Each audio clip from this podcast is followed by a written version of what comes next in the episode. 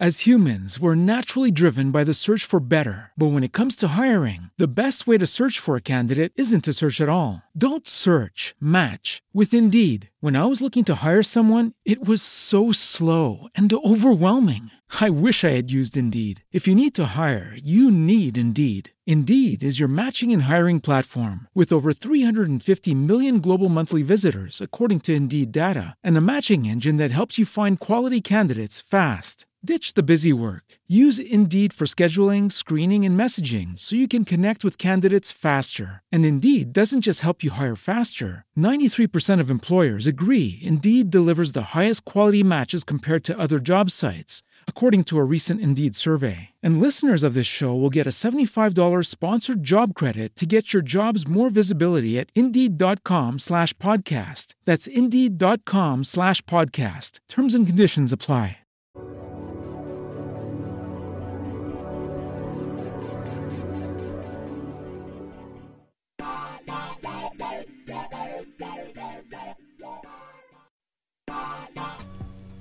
¿Qué tal? ¿Cómo están? Muy buenas tardes. Sean bienvenidos a una nueva emisión de este programa llamado Esto también es educar. Un programa que hacemos desde el Colegio de Pedagogos de Querétaro con el apoyo que nos brinda esta cabina, Radio Empresarial Querétaro y Grandeza de las Mujeres Mexicanas, una vez más con mi compañera Gaby Evers y ahora con un invitado que también es colegiado y que nos va a dar mucho gusto escuchar todo lo que tiene para compartirnos el día de hoy en esta transmisión. ¿Cómo están? ¿Qué tal? Buenas tardes a todas y todos. Es un gusto estar nuevamente en una emisión más de Esto también es educar y como siempre digo, con un gran, gran invitado eh, que, nos va, que nos va eh, a platicar mucho y nos va a abrir mucho este espectro de la educación desde, desde su hacer. Bienvenido José Huerta Maldonado. Gracias Gaby, gracias, muchas gracias por la invitación a los dos.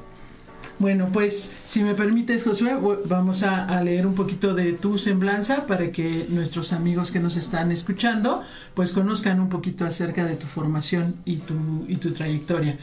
José Huerta Maldonado es licenciado en Filosofía por la Universidad Vasco de Quiroga, es maestro en Ciencias de la Educación por la Universidad Autónoma de Querétaro, doctor en Ciencias de la Educación por la Universidad de Guanajuato y es miembro del Colegio de Pedagogos.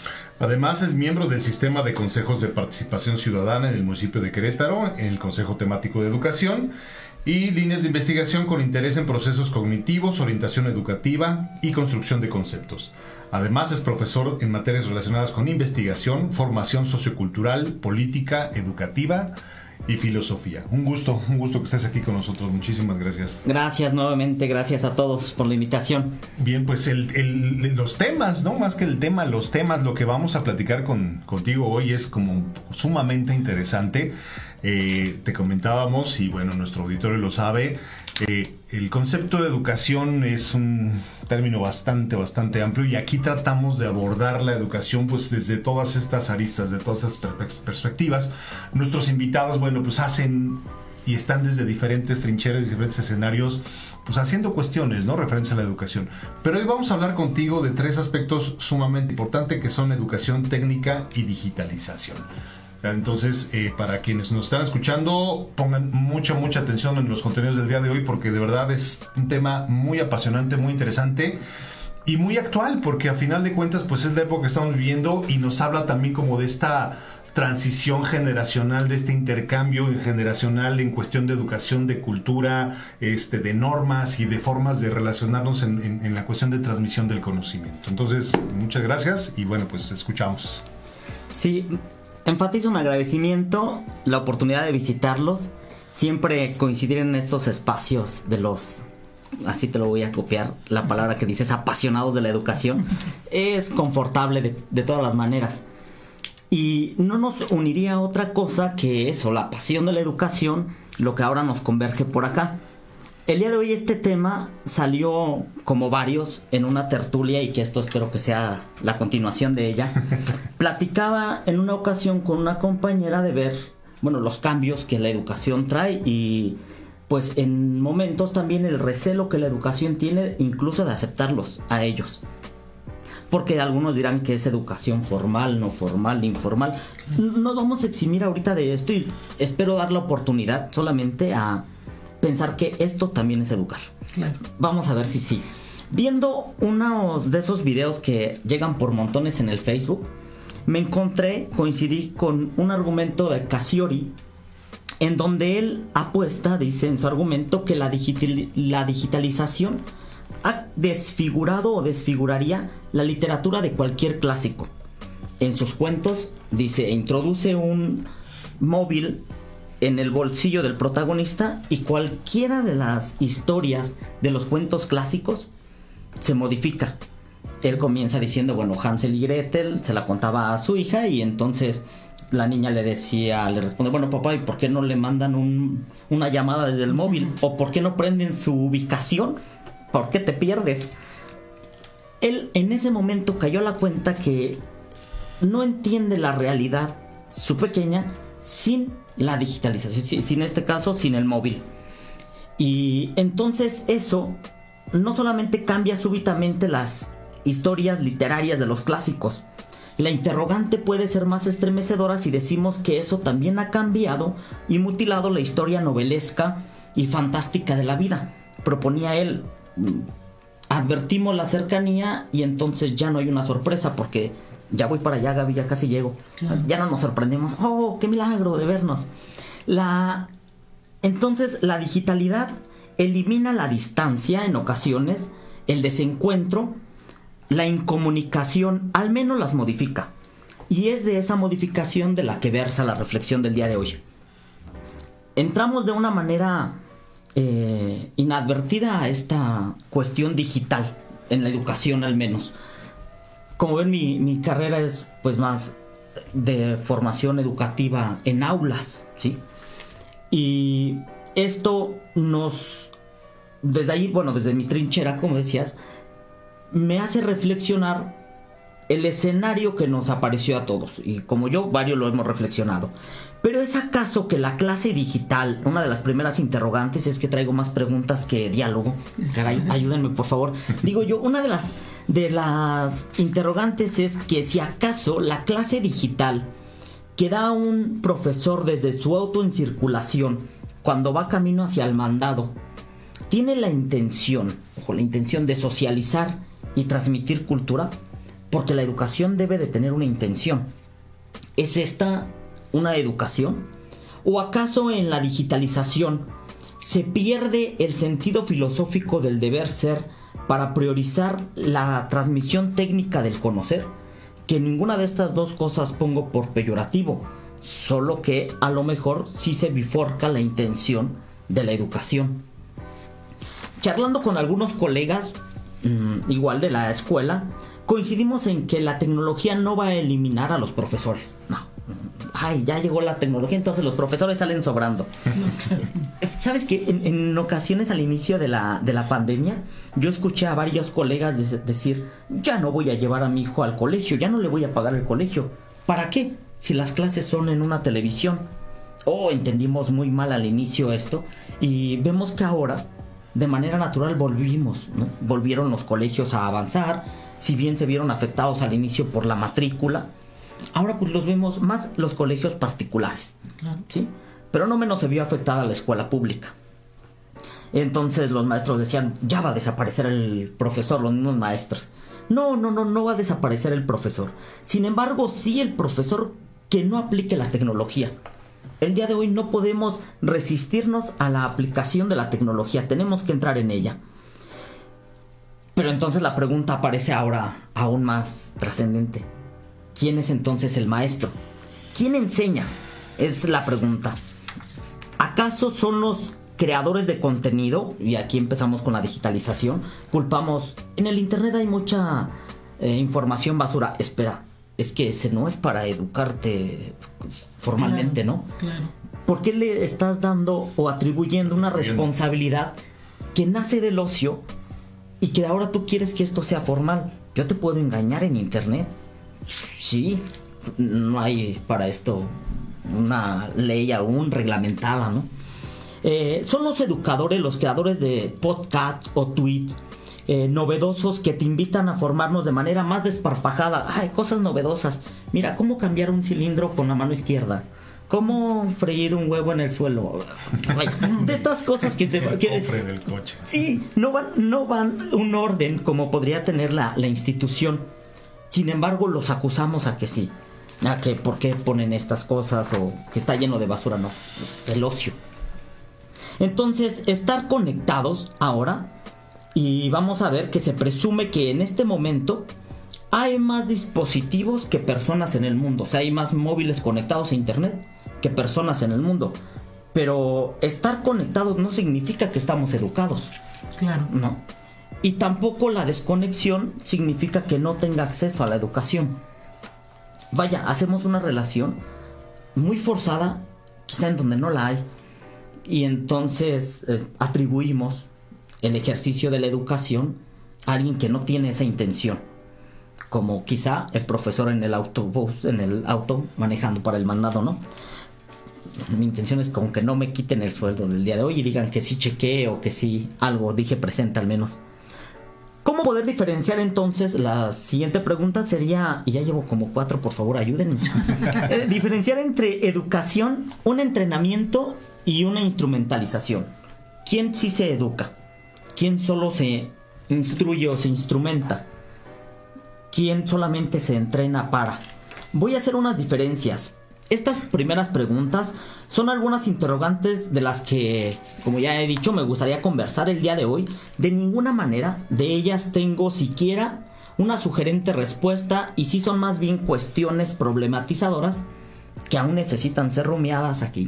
Y pues espero que entre el público nosotros al menos llegar a algún acuerdo. Me gustaría, antes de continuar, hacer un diálogo, pero para él tender algunas líneas epistémicas que nos pueden ayudar a, formar un argumento. ¿Qué es la educación? ¿Qué es la civilización? Y esta entendida como cultura, técnica y institucionalización que puede ser la digitalización. Y si aceptamos estos dos, puede ser entonces que empecemos a hallar respuestas a estas primeras interrogantes. ¿Cómo ven? Es muy interesante esta, esta forma en cómo se está abordando el tema porque llevarnos justamente a, cuestionarnos y volvernos a situar en el objetivo de las cosas o el por qué fueron creadas las cosas. Como bien dices, creo que hoy, hoy en día eh, hemos, hemos desvirtualizado, por decirlo de alguna manera, o más bien le hemos puesto responsabilidades a algunos elementos con referencia a lo que, a lo que es la tarea de educar, ¿no? Y, y sí, coincido totalmente y lo hemos charlado en, en muchos sentidos, ¿no? Cuando vemos, eh, ¿por qué tendríamos que hacer un razonamiento en Facebook sobre el fake, eh, digo, en redes sociales o en Internet sobre las fake news, ¿no? O sea, si finalmente, y creo que esto lo voy a ligar a, lo que nosotros promovemos y hablamos tanto, ¿no? Sobre las habilidades y tener esta cuestión de poder discernir a partir de un pensamiento crítico, ¿no? Que nos lleve a justo tener sí elementos y bases que nos lleven a, a poder, eh, pues, de alguna manera eh, instruir sobre lo que es verdad o no, ¿no? Teniendo un bagaje, como, como, como bien lo, lo, lo has mencionado, ¿no? Sí, es que eh, justo, ¿no? Eh, pensaba ahorita en, algo que aparentemente no tendría relación, pero es este, este depósito de una expectativa, de una esperanza en algo que, que por su naturaleza no te puede proveer de esto, ¿no? O sea, hoy en la alimentación, por ejemplo, pues creemos que hay cosas que por consumirlas ya por sí mismas nos van a nutrir, y realmente no, su fin es solamente saciar el hambre, más no nutrir tu organismo, ¿no?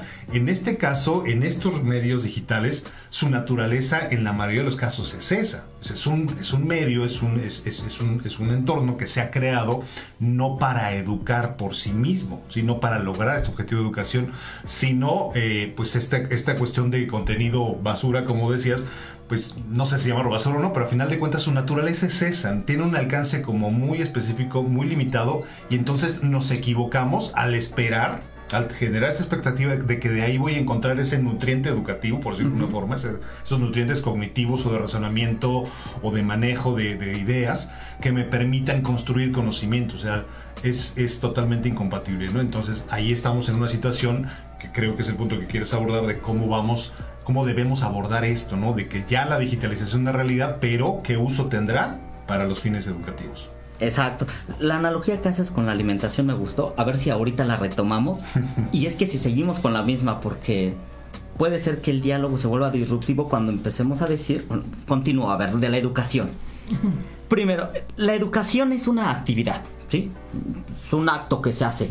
Por cierto, compleja. Ya se ha dicho esto N veces. En ella interactúan ideas, sentimientos, personas, acciones, objetos, hasta relaciones. Lo complejo de la educación hace necesaria la creación de modelos. Los modelos educativos son a lo más intentos por responder a las circunstancias, actuar en circunstancias. De lo complejo de la educación podemos decir que, a lo menos, dicho de una manera durkiana, es una acción, una actividad ejercida de la generación adulta sobre la generación débilmente socializada. Ojo lo que dice este Durkheim. La socialización, entonces, es una experiencia del ser humano. Socializamos con la experiencia, socializamos con el mundo. Socializar también es en algunos momentos, muchos de ellos, educar. La educación y viceversa, educamos para socializar. Educar y socializar entonces son un vaivén, una relación constante. Es en esta la socialización que existe un sistema de valores. Primero hay que aceptar que hay algunos valores que se han de reconocer legítimos para la convivencia, porque si no empezamos a acusar qué es bueno y qué no. Hay un sistema de valores en cada socialización. La generación débilmente socializada puede ser, y aquí más dudas, que ahora seamos nosotros, los adultos. Y la población joven, que al asumir la tecnología y en un escenario que nos tomó de manera súbita, nos enseñó nuevos modos de socializar y quizá con ellos de educar.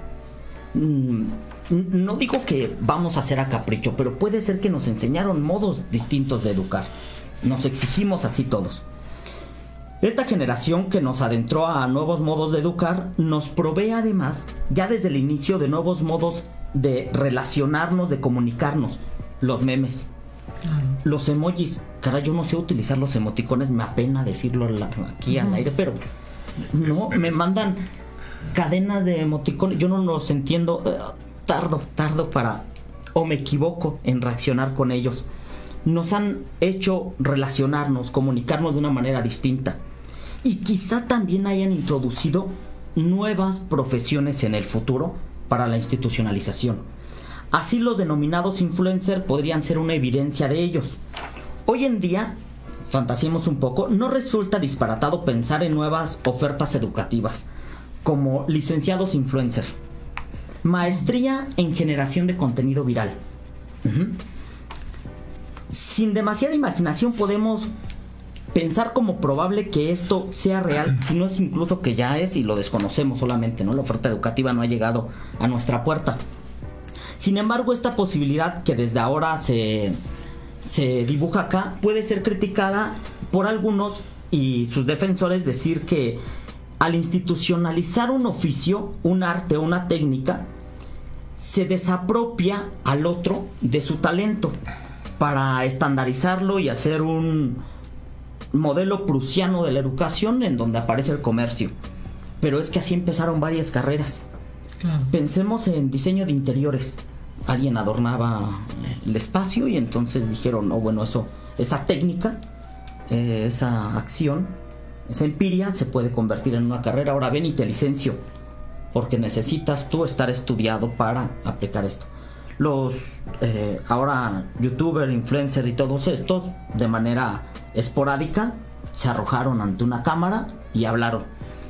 Puede ser que en un futuro ahora se normalice, se reglamentice. Esa puede ser la siguiente cara de esta digitalización en la que ya ahora estamos para poderla ir institucionalizando. esa, institucionalización de la, de la, que hablas va, no, no, es, no es en automático, ¿no? no es de la noche a la mañana. Va atravesando todo este proceso de modalidades porque hoy sí encontramos cursos en línea, diplomados, o sea, otras modalidades, otros, otras formas de, compartir este, este conocimiento de manera corta, de manera comercial, pero que paulatinamente van a llegar a este estado de cosas donde sí ya sea una oferta de una formación profesional para trabajar ese tipo de contenido. No solo un curso para tener ese recurso, sino ya una formación completa equivalente a cualquier otra licenciatura, ¿no? Y, y, que parte a partir, digo, que parte desde la experiencia de la persona. ¿No? Hoy, hoy cuando encontramos estos diplomados o estos talleres y es como yo te cuento la experiencia que he tenido como porque es algo, esa, hoy inclusive decimos los copies, ¿no? O ya eres este el eh, el creador de todo el contenido eh, digital de tu marca, por ejemplo, ¿no? Y como, como bien dices, tiene que tener esta, esta parte de, pues, esta nueva tendencia del storytelling, ¿no? O sea, cuéntamelo en una historia porque tiene que ser rápido. Nos hemos ajustado a, estas historias, ¿no? En cuestión de segundos, en cuestión de un minuto, un minuto y tienes que decir todo lo que eres, todo lo que sabes, todos tus valores, todo así, ¿no? Preséntate inclusive este pitch, ¿no? O sea, tienes tres minutos para decirme qué eres, por qué eres, para qué eres y cómo eres y, así, ¿no? En tres minutos. Entonces... Decírselo eso a un filósofo, mira, no casa que nunca. Pero, y, sabes también que me, me, me, está, me está moviendo a pensar. Eh, es este momento donde, donde se instituyan estas, estas, estos, actos, estos, estos contenidos, como, como una oferta de licenciatura, por ejemplo, ¿cómo puede trastocar también lo que es hoy la estructura de las instituciones educativas? ¿no? Estoy pensando, por ejemplo, que para, para ser, ser eh, docente en nivel licenciatura tú necesitas un grado superior. Para ser docente de maestría necesitas el doctorado, ¿no? Ese es como, como hoy está estructurada la transmisión de conocimiento. Pero estos contenidos que son de jóvenes, sí, que seguramente habrá muchos chicos, incluso menores de edad, que son expertos en estos contenidos, ¿Cómo, ¿Cómo, nos va a mover a resolver esto donde estas generaciones jóvenes sean los transmisores de conocimientos en una estructura institucional universitaria que hoy tiene un esquema completamente distinto, ¿no? O sea, el adulto es el que educa al joven y en ese escenario entonces será el joven educando a otro joven o incluso a adultos. ¿Sí? Volteamos ahí la pirámide generacional. Ah, sí, a adultos, eso era la, la primera parte que decían. No es una cuestión generacional, no es cronológica necesariamente. Y sí, más bien, los que somos débilmente socializados. Necesitamos que nos ayudes uno de los, eh, entre los alumnos, preguntaba yo, bueno, ¿y tú qué quieres ser de grande? ¿Qué te quieres dedicar? Yo doctor como mi papá, tal. Pero ahora esos argumentos, yo influencer. Yo voy a hacer podcast. Yo, eh, sí, eh, quiero llegar a mis fanáticos TikTok. Mm, ok, y entonces se instrumentalizan a hacer no una academia de baile, sino una imitación de baile. El que pone una academia de baile te da técnicas, te da formas, te da disciplina para llegar a ser, y si no, le puedes incluso reclamar, oye, tú me prometiste esto en tu panfleto, ajá.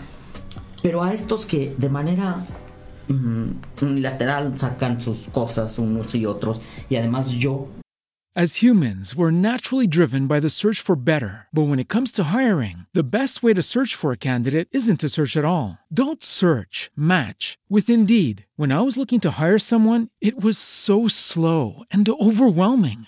I wish I had used Indeed. If you need to hire, you need Indeed. Indeed is your matching and hiring platform with over 350 million global monthly visitors, according to Indeed data, and a matching engine that helps you find quality candidates fast. Ditch the busy work. Use Indeed for scheduling, screening, and messaging so you can connect with candidates faster. And Indeed doesn't just help you hire faster. 93% of employers agree Indeed delivers the highest quality matches compared to other job sites, according to a recent Indeed survey. And listeners of this show will get a $75 sponsored job credit to get your jobs more visibility at Indeed.com slash podcast. That's Indeed.com slash podcast. Terms and conditions apply.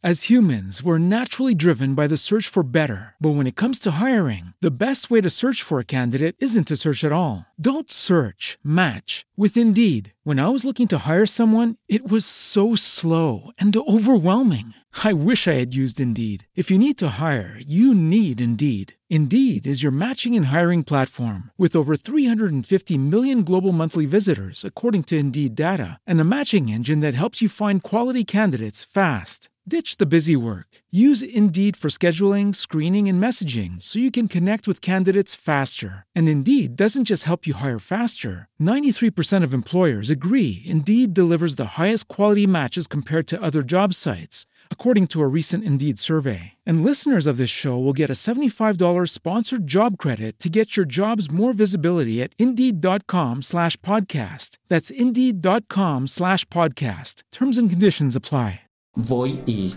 abro el refri, a veces se me antoja del estante de arriba, a veces de abajo, y entonces me englotino sin una forma, ¿no?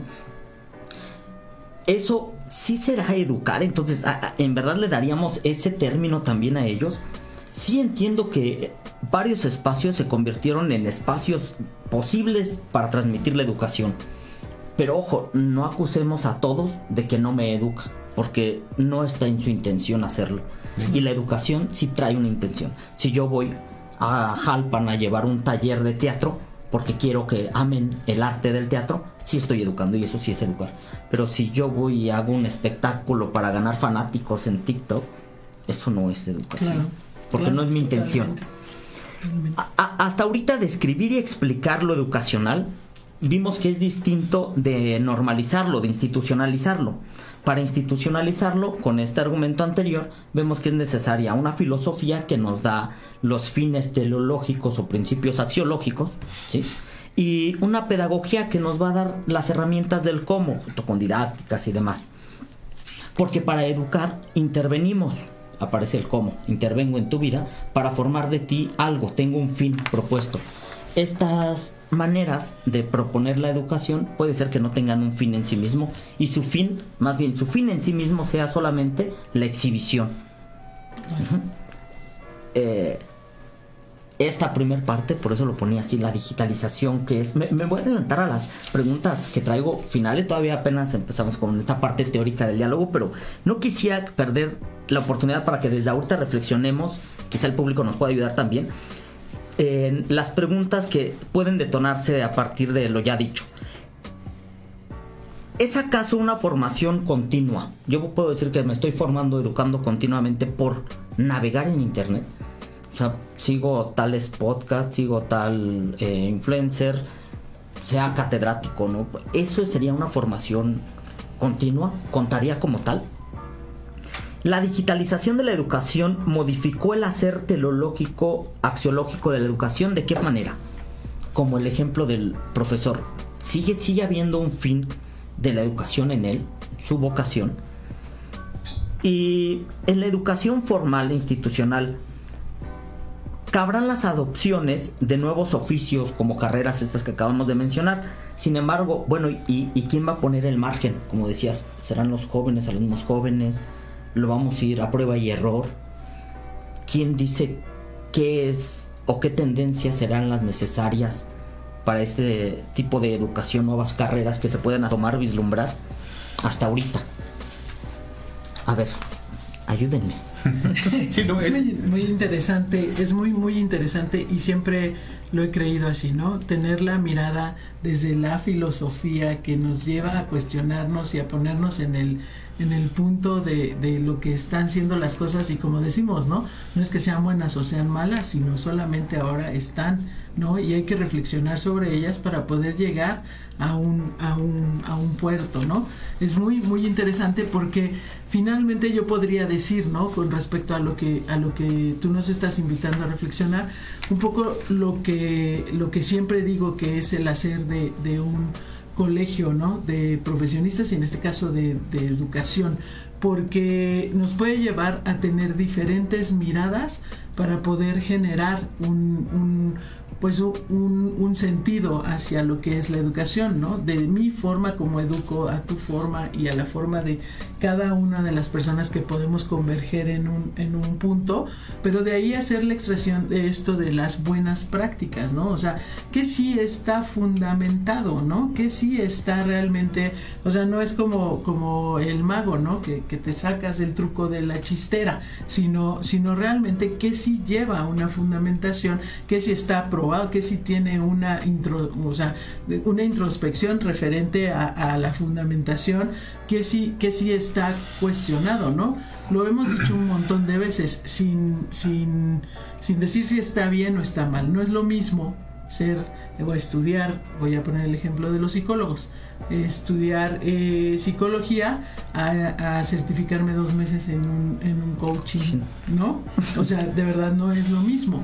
Entonces, eh, porque ¿dónde está esa, esa, esa fundamentación? ¿Dónde están esas teorías? ¿Dónde está ese bagaje que, pues ese legado en conocimiento que, que vamos justamente llevando generación tras generación? Y es que eh, la semana, el programa anterior, eh, te, te, lo pongo ahí nada más como antecedente, justo tuvimos como invitada a la presidenta de la FECAPEC, de la Federación de Colegios, y hablábamos de esta responsabilidad de los colegios en particular, ¿no? De que tienen que, jugar este rol de vigilar y garantizar también la formación de sus agremiados. Es decir, en este caso, con la digitalización, hay una oferta enorme, ¿no? Para que intentes desarrollar estas habilidades este, digitales como profesor, como capacitador, o sea, en diferentes ámbitos educativos este, te oferta un curso para que sepas hacer este, videos, para que sepas hacer este, manejar redes, para que sepas, o sea, X, Y, Z, ¿no? Sin embargo, no hay, una, no hay un análisis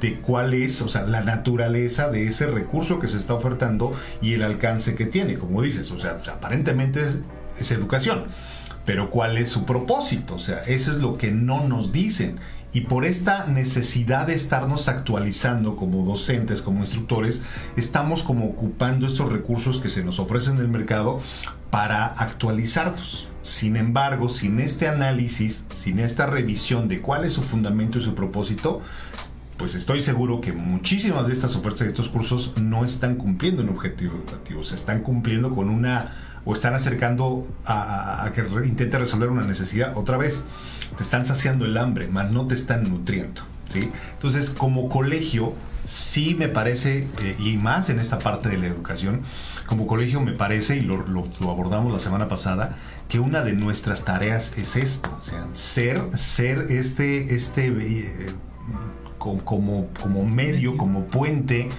para que toda esta oferta que existe tenga un análisis y entonces tenga como este sello de que tiene contenido, tiene fundamento y entonces sí es una opción para ti como facilitador, como instructor, para que llegues a educarte en estos nuevos contenidos y en estos nuevos elementos que la digitalización nos está como orillando a tomarlos.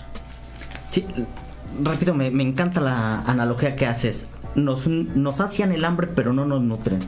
Y es que la intención de la chatarra no es nutrir, un antojito, y sabe muy rico, te puedes engolosinar en ello y comes a desde niño. No sientes hambre línea, la necesidad de una bonita zanahoria, pepinito.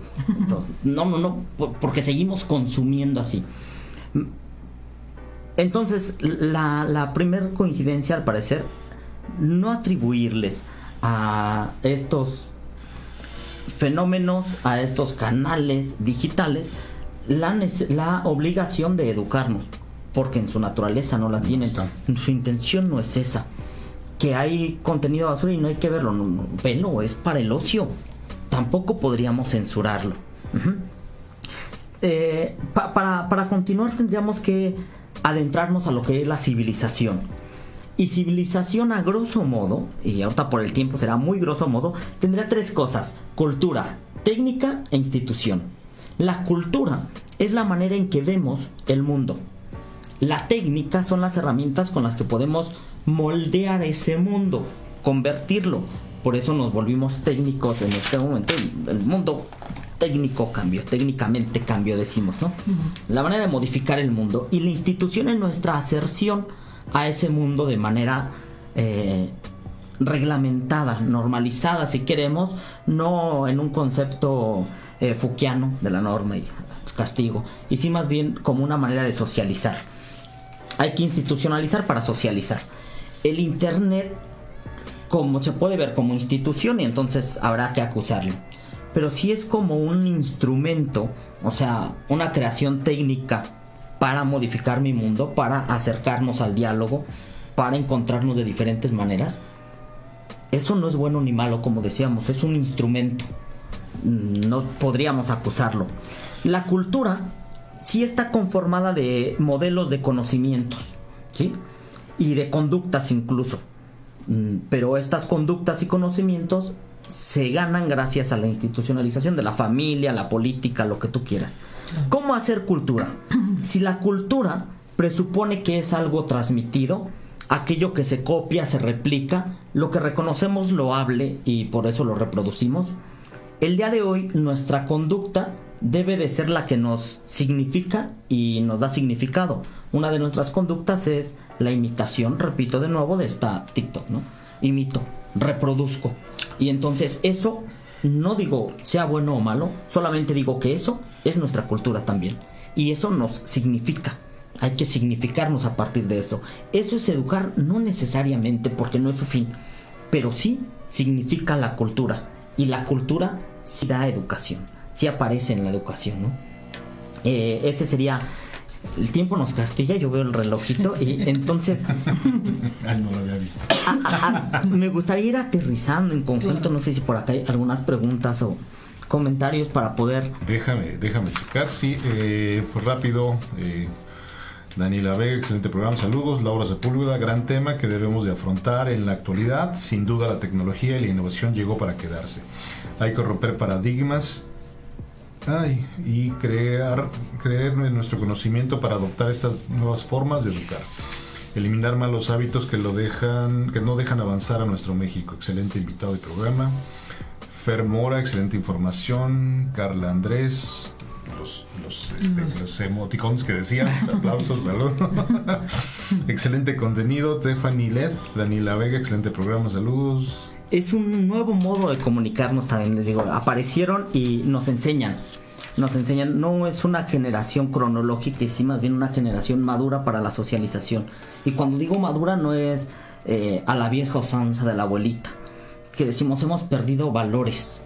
Pero cuando hablamos de esto, quizá tendremos que ir al meollo de la axiología de los valores en la, en la digitalización.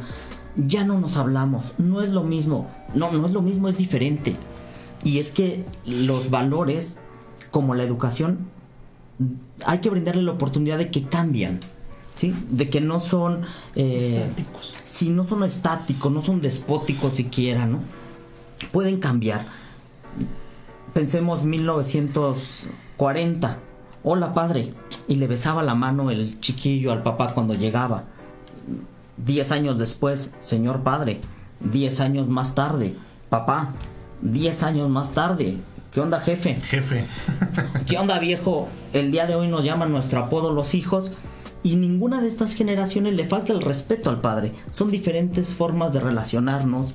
De, el respeto está ahí, solo la manifestación de él cambia. cambia. Cambió nuestra, nuestra manera de educar, de nuestra técnica, la técnica que trajo consigo la digitalización, cambió. Entonces, resistirnos a esto, a la digitalización como una transformación mm, de nosotros, incluso del entorno de la cultura, y con ende de las, o apóstumo de las instituciones, sería nadar contra una marea que viene a cauces. Más bien sería ir planteando estos escenarios como objetivos de usos conscientes de la digitalización. Eso sí lo podríamos hacer. Que seas consciente del uso, ¿Sabes qué es basura? Sí. Ok. Conscientes de eso.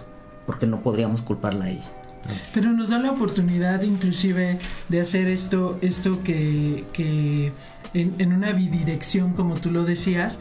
Por ejemplo, eh, yo, lo, yo lo viví ayer, ¿no? Estoy como incursionando en el Instagram, no es, no es la red que yo conozco de veo más Facebook y esto. Y entonces de repente yo quería hacer una historia y compartir un contenido como lo hacía en la otra. Y no, o sea, no me salió, ¿no? Y entonces estaba mi sobrina y dije, ay, ay, ayúdame por eso. Entonces me volteó a ver así como, ay, ternurita, ¿no? O sea, ¿cómo, cómo no sabes, no? Y sí me dijo, ay, tía, este, a ver, déjame te enseño, ¿no? Pero nos da la oportunidad justo para entonces a lo mejor tomar ese medio para poder establecer una, comunicación directa sobre, o sea, los emoticones, sobre cómo hacer la historia, cómo... Yo te platico una, historia que tenemos con el programa Implícate. Eh, hicimos una, un rally para el adulto mayor, jóvenes entre 17 y 20 años, cuando más, eh, generamos algún un rally justamente, ¿no? Un circuito en donde, por ejemplo, los jóvenes no conocían los teléfonos estos que les dabas la vuelta, ¿no? Y entonces los adultos mayores estaban diciéndoles y les enseñaron para qué servía y cómo se usaba esto, ¿no? Entonces ellos también utilizaron su teléfono hoy, que fue como la diferencia, cómo era esto antes, cómo esto es ahora, pero el, el punto, ese era el pretexto para justamente unirnos y que compartieran experiencias y que compartieran momentos que desde valores diferentes y, como tú dices, miradas diferentes conciliaran sobre un punto y generaran esta empatía que nos lleva hacia, por ejemplo, tener paciencia cuando nos preguntan sobre alguna red, sobre alguna cuestión, y que, y que creo que eso sí va implícito en la labor de la cuestión de irnos educando, ¿no? Pero de una forma diferente. Y eso sí sería educar porque tiene una intención de enseñar, un fin teleológico que al menos dependa menos de mí, mi tía, ¿sí? Los que ya estamos, y así nos dicen chaborruco, o odio que me digan así, pero mira, ya en estos andares nos quedan mucho. Eh, y aquí en la vez es el más joven, ¿eh? imagina, imagina, ¿no? Eh, pero ahí se habría una intención entonces, ¿verdad? Incluso habría un método, una pedagogía de cómo y volver, ah, es que se me olvidó cómo y volver y volver. Pero no en todo lo demás, quizá. Sí.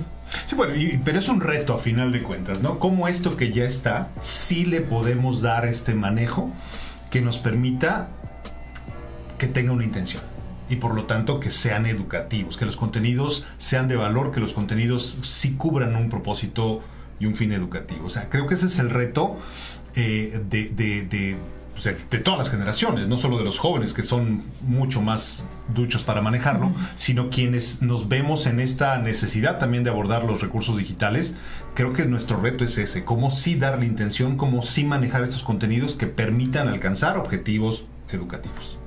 Eso es lo que creo que, pues, como, como, generación también nos queda para, para utilizarlos, ¿no? Y para darles esa, ese sentido. Sí.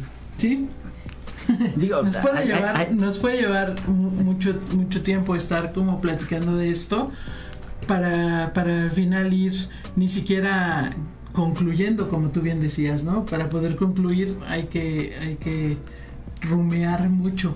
En mis apuntitos de ñoño que me gusta decirme así, no llegamos ni siquiera a la técnica.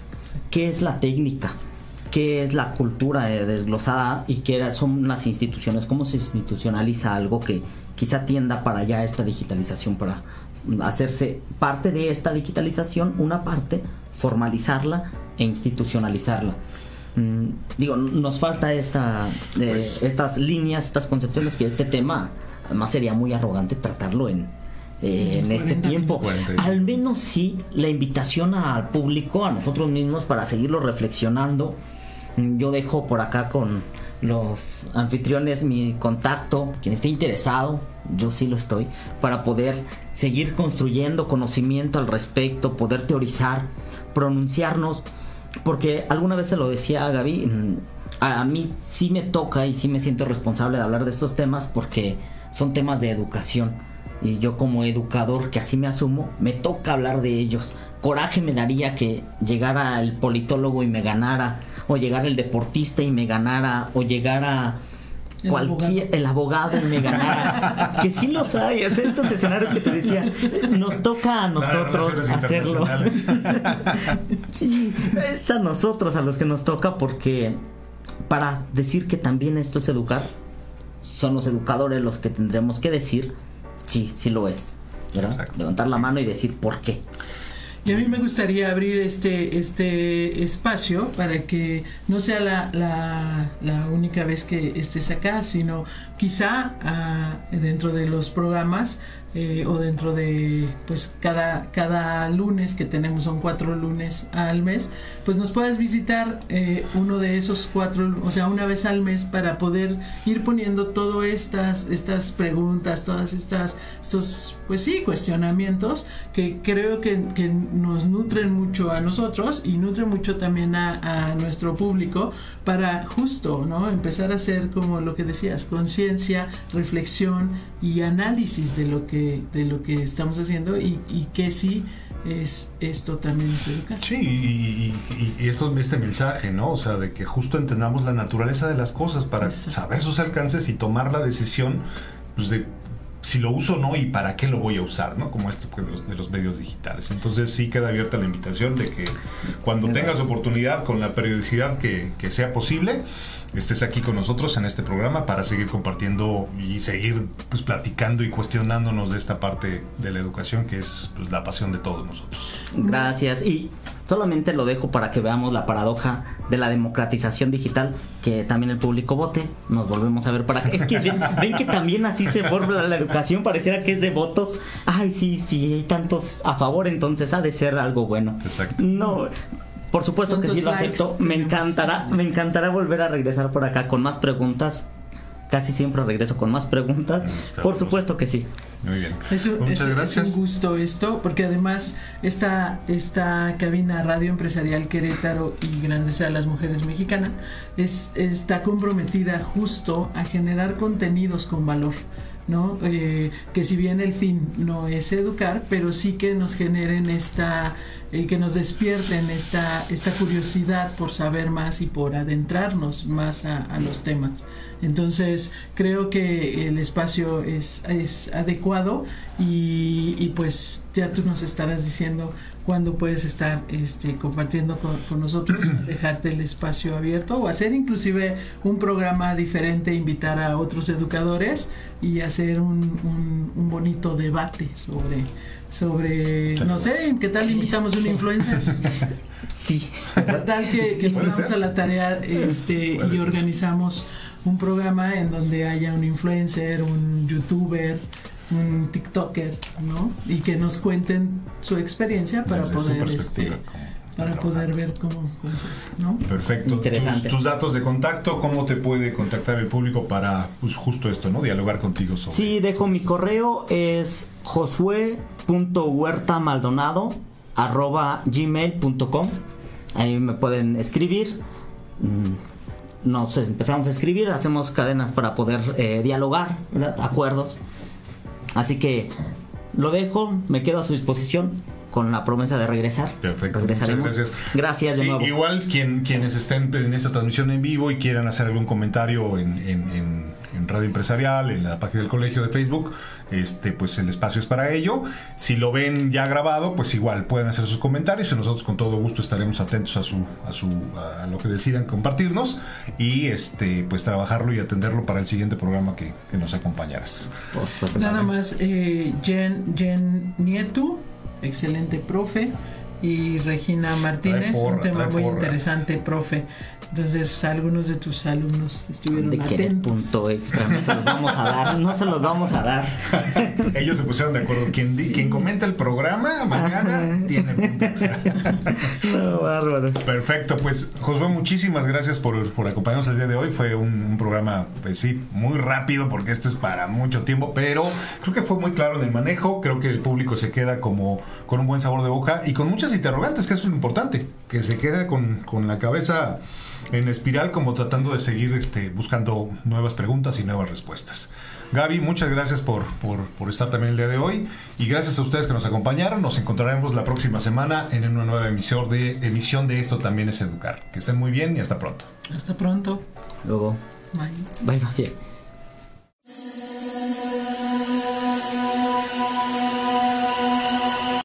As humans, we're naturally driven by the search for better. But when it comes to hiring, the best way to search for a candidate isn't to search at all. Don't search, match with Indeed. When I was looking to hire someone, it was so slow and overwhelming.